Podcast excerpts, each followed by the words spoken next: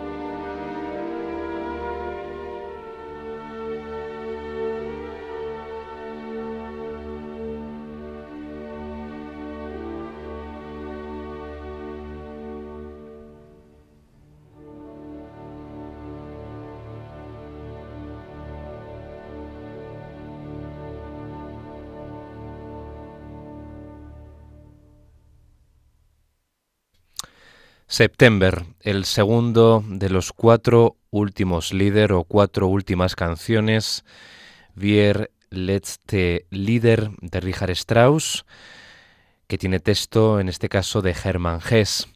Escuchábamos la voz de la soprano Gundula Janowitz, acompañada por la Orquesta Filarmónica de Berlín, dirigida por Herbert von Karajan, en esta maravillosa grabación. Hoy vamos a dedicar, eh, queridos oyentes, un segundo monográfico a la figura de Richard Strauss, este compositor post-romántico alemán que falleció hace ahora 70 años en Garmisch-Partenkirchen el 8 de septiembre de 1949. Y esta obra, las cuatro últimas canciones, es su testamento musical junto al poema sinfónico Metamorfosis y a su ópera Capricho. Este Strauss de la etapa final no tiene absolutamente nada que ver con el primero, un impetuoso, eh, altanero y provocador joven que sacudía las conciencias burguesas de finales del siglo XIX con sus eh, arriesgadas armonías heredadas del Wagnerismo y de la música más avanzada de la época. Y este eh, último Strauss es un compositor al que la edad, los acontecimientos políticos y las eh, múltiples decepciones que tuvo en la vida y en su quehacer artístico también, pues han convertido en un hombre desengañado, desalentado, que se refugia en los recuerdos, sobre todo en los de su época gloriosa, en la que tuvo muy presente la herencia romántica. Es un Strauss crepuscular, otoñal, que hace lo que nunca había hecho hasta ese momento, confesarse a través de la música, como también lo hace en Metamorfosis, que es, podemos decir, un requiem eh, tras eh, los desastres que eh, pues asolaron Alemania en la Segunda Guerra Mundial. La verdad es que mm, contemplando estos cuatro últimos líderes, no podemos decir que tiene una esencia religiosa, un carisma espiritual, pero hay un anhelo, igual que en el poema sinfónico al que dedicamos casi íntegramente el pasado programa Muerte y Transfiguración, hay un anhelo de trascendencia en estas eh, maravillosas cuatro piezas que son unas obras de casi fin de etapa o fin de siglo. Estábamos en 1948, sí, pero es que eh, la Segunda Guerra Mundial abre una etapa y cierra otra en 1945. Y es eh, una obra deudora de su época y que nos refleja ese ambiente luctuoso, casi de luto, de requiem, que asolaba a la Europa de los años 40. Y eh, estos poemas de Hermann Hesse y de Joseph von Eichendorff, que son los dos poetas en los que se inspira o a los que pone música Richard Strauss en sus cuatro últimas canciones, pues nos hablan mm, de detalles eh, melancólicos, crepusculares, también otoñales. Por ejemplo, este segundo September, eh, septiembre, pues nos habla del final del verano. Nos dice, doradas gota a gota caen las hojas de lo alto de la acacia. El verano sonríe, sorprendido y cansado, entre el sueño de los jardines que se mueren. Antes la soprano dice, el verano tiembla dulcemente hacia su fin. Y al final las últimas palabras son estas del poema de Germán Gess. Largamente entre las rosas se detiene todavía, desea el reposo. Lentamente cierra sus ya cansados ojos. Parece que nos está hablando de la muerte, en cierto sentido, del descanso, ¿no? Que estaba anhelando ya Richard Strauss tras esa etapa tan, eh, em, pues, em, exitosa en lo artístico, que es cuando asumió las riendas de la Reichsmusikkammer por el régimen nazi, por el Tercer Reich, y todo eso se le reprochó luego.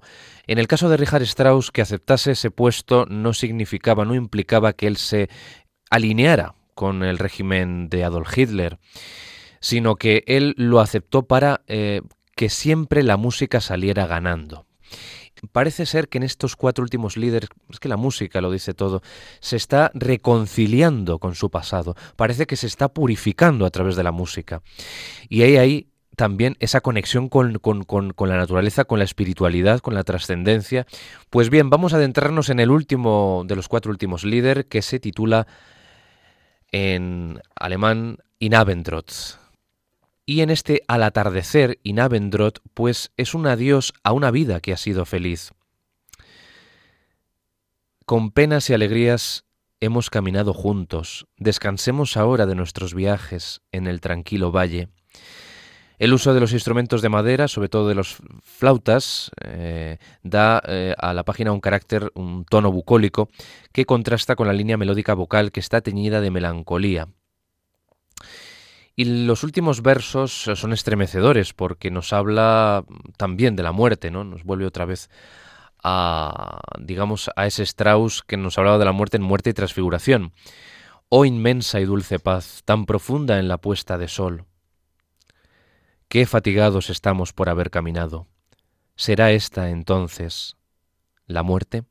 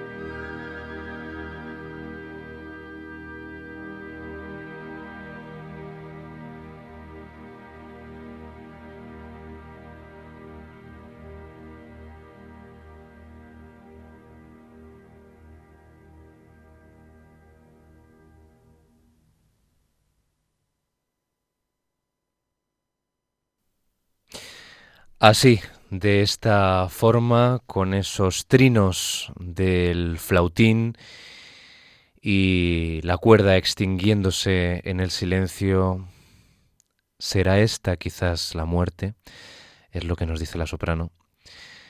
Concluye este cuarto y último lead de las cuatro últimas canciones de Richard Strauss, realmente estremecedora, basada en un texto, en un poema de Joseph von Eichendorff, Inabendroth, al atardecer. La música de Richard Strauss, protagonista por segunda ocasión de Enclave de Dios, el programa de la música litúrgica, música sacra de contenido religioso. Hemos escuchado en esta ocasión la voz sensacional de la soprano Elizabeth Schwarzkopf en ese registro mítico ya, con George Sell al frente de la Orquesta Sinfónica de la Radio de Berlín.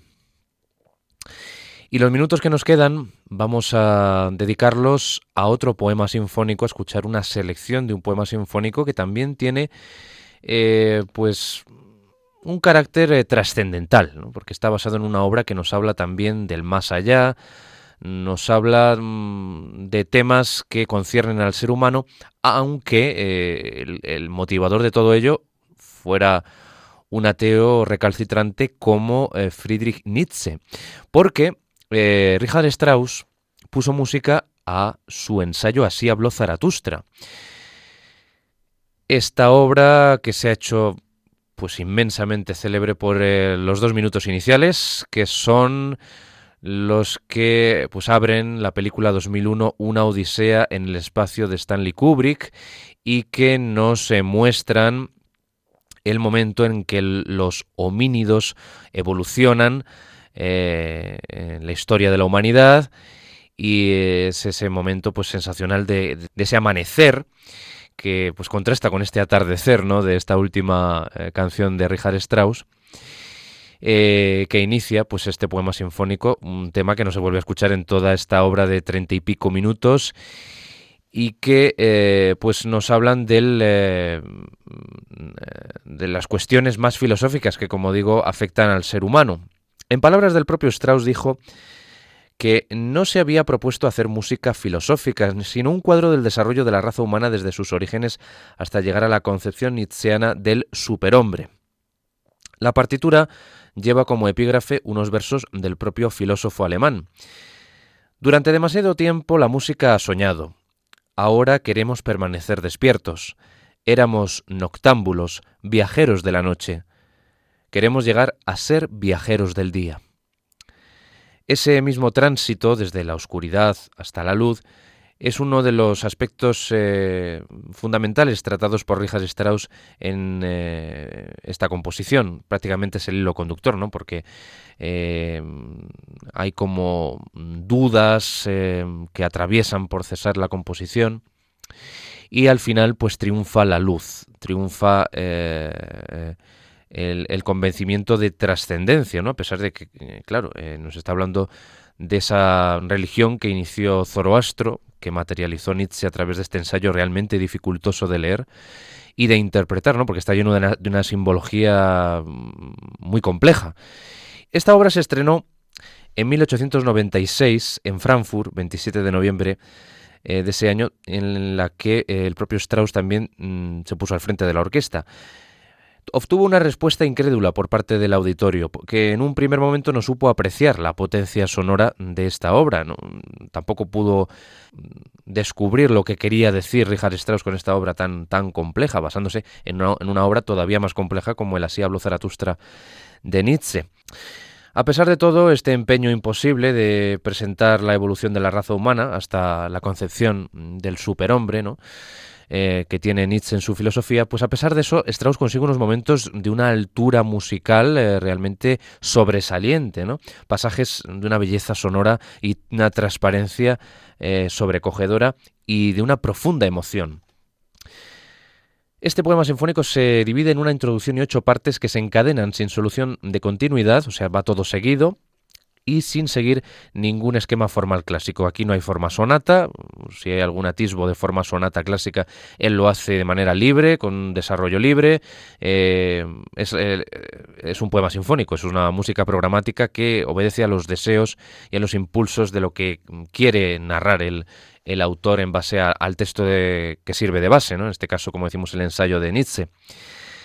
La introducción, tan famosa y popularizada por eh, Stanley Kubrick en 2001, eh, nos presenta un tono misterioso que nos traslada a un mundo extraño, arcano, primitivo. La verdad es que está muy bien cogido por Stanley Kubrick ese fragmento de música para mm, describir la, historia de evolución desde los primates, ¿no? porque eh, la música de Strauss nos remite a un mundo en el que todavía no había civilización. ¿no?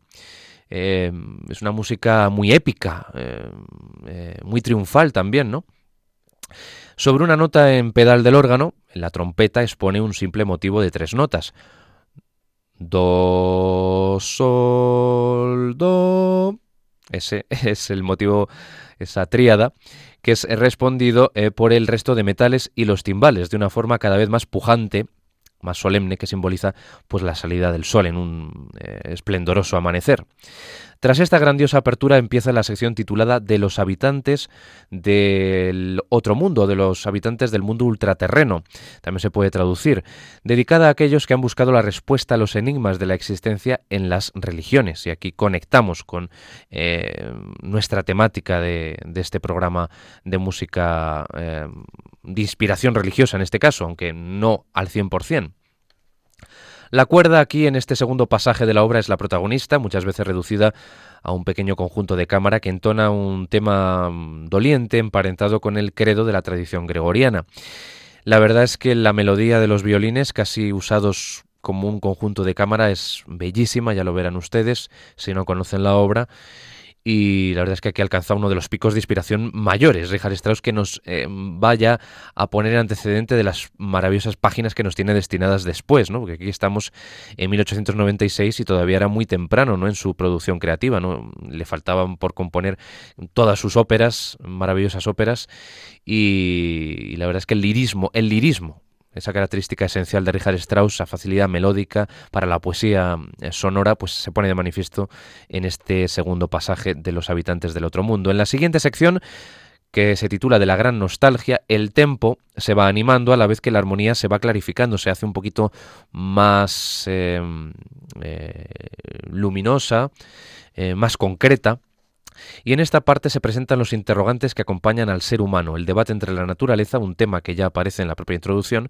pues nos habla del amanecer, y la esperanza en una vida más allá de la muerte, simbolizada eh, en ese tema del credo de Gregoriano, del que parece partir Richard Strauss también para estas páginas musicales, para estos fragmentos de su Así habló Zaratustra y luego de las alegrías y las pasiones mostrará la lucha del hombre consigo mismo y su anhelo de placer y de trascendencia. Volvemos al tema que, que, estamos planteándoles continuamente en estas obras el placer y el anhelo de trascendencia a través de una música muy agitada en la que los temas ascendentes y descendentes parece toda una lucha se entrecruzan sin descanso. Al final los trombones, tras ese hedonismo de, los violines, un pasaje realmente virtuoso de los violines, pues aparecerán los trombones en un pasaje un poco más severo, más serio, que nos eh, sirve de transición a otro fragmento que no vamos a escuchar porque vamos a ofrecerles una selección de este Así hablo Zaratustra. Les dejamos con estos primeros fragmentos de este sensacional poema sinfónico que la verdad es que el cine ayuda a popularizar solamente los dos minutos iniciales que van a empezar a escuchar ustedes a continuación, pero que hay mucha ciencia musical a partir de ese amanecer.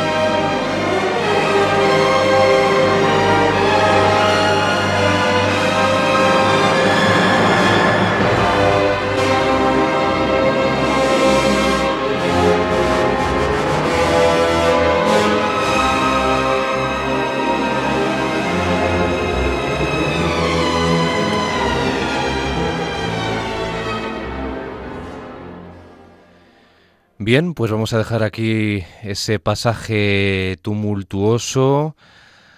Eh, concretamente estábamos escuchando la parte titulada de las alegrías y las pasiones, porque cada una de las secciones de este poema sinfónico Así habló Zaratustra tiene un título.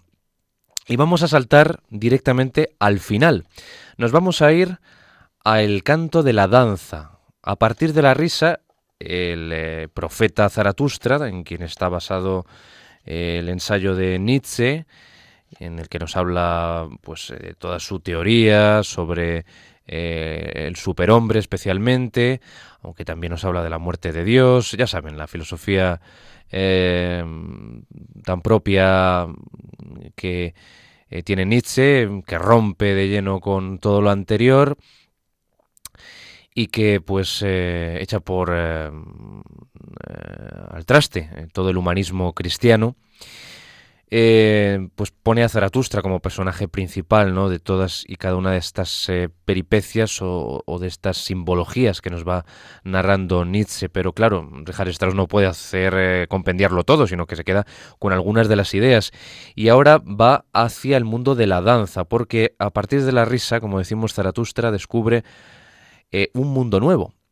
En el anterior eh, fragmento, eh, titulado El convaleciente, pues nos habla de la risa y la vida, ¿no? De lo dionisíaco, ¿no? Que es lo que se contrapone a lo apolíneo en la filosofía de Nietzsche.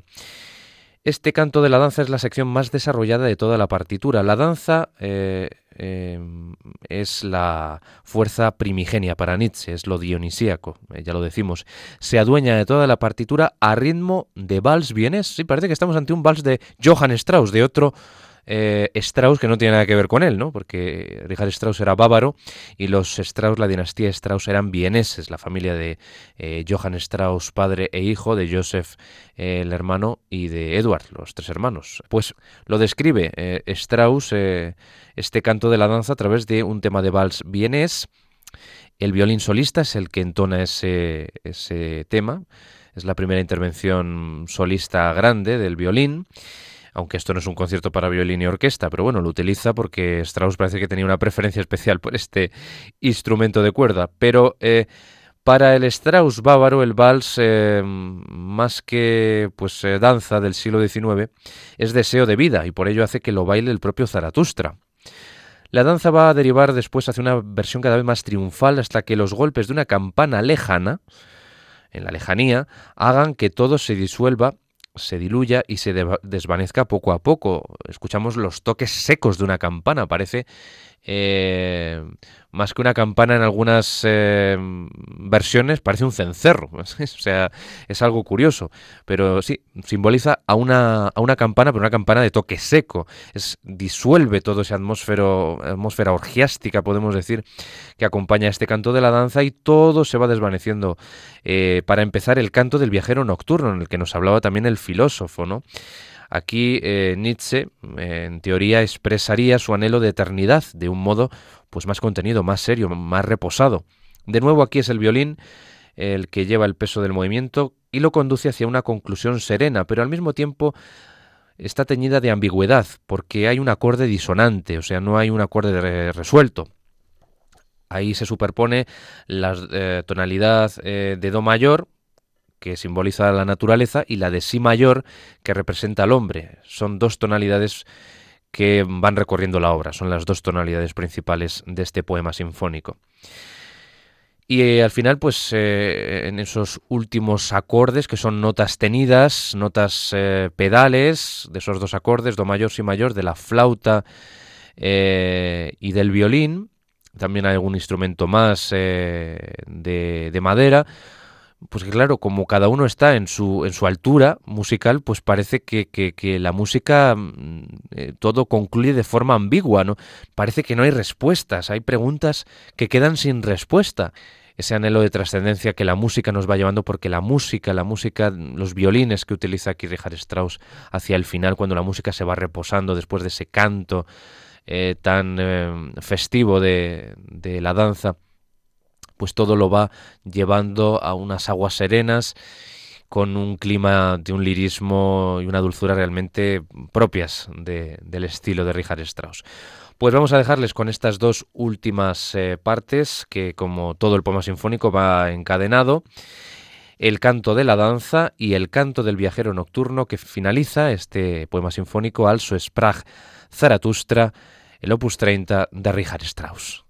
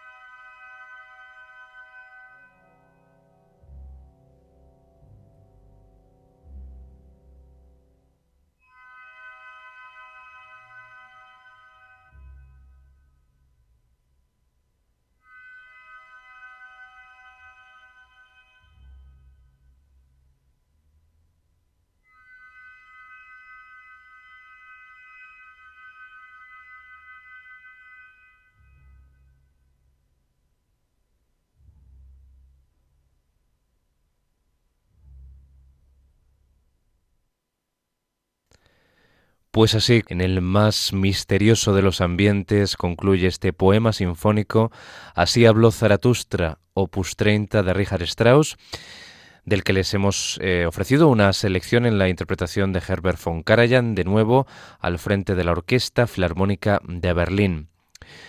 Llegamos así al fin del programa, segundo monográfico dedicado a Richard Strauss cuando se cumplen 70 años de su fallecimiento. El eh, compositor eh, muniqués, compositor bávaro, que vivió toda una época y vivió eh, tanto los éxitos de su carrera artística como los horrores de la guerra, ese Múnich que estuvo destruido por las bombas en los años 40 y reconciliándose con su pasado a través de estos cuatro últimos líderes, de los que les hemos ofrecido dos, September y Inabendrot.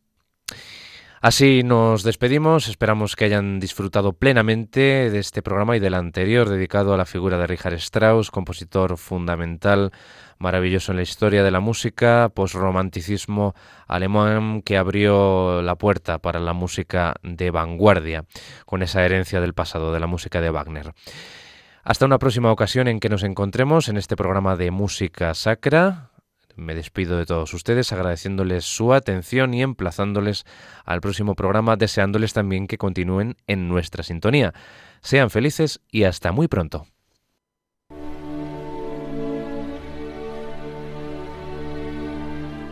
Y así termina En Clave de Dios con Germán García Tomás.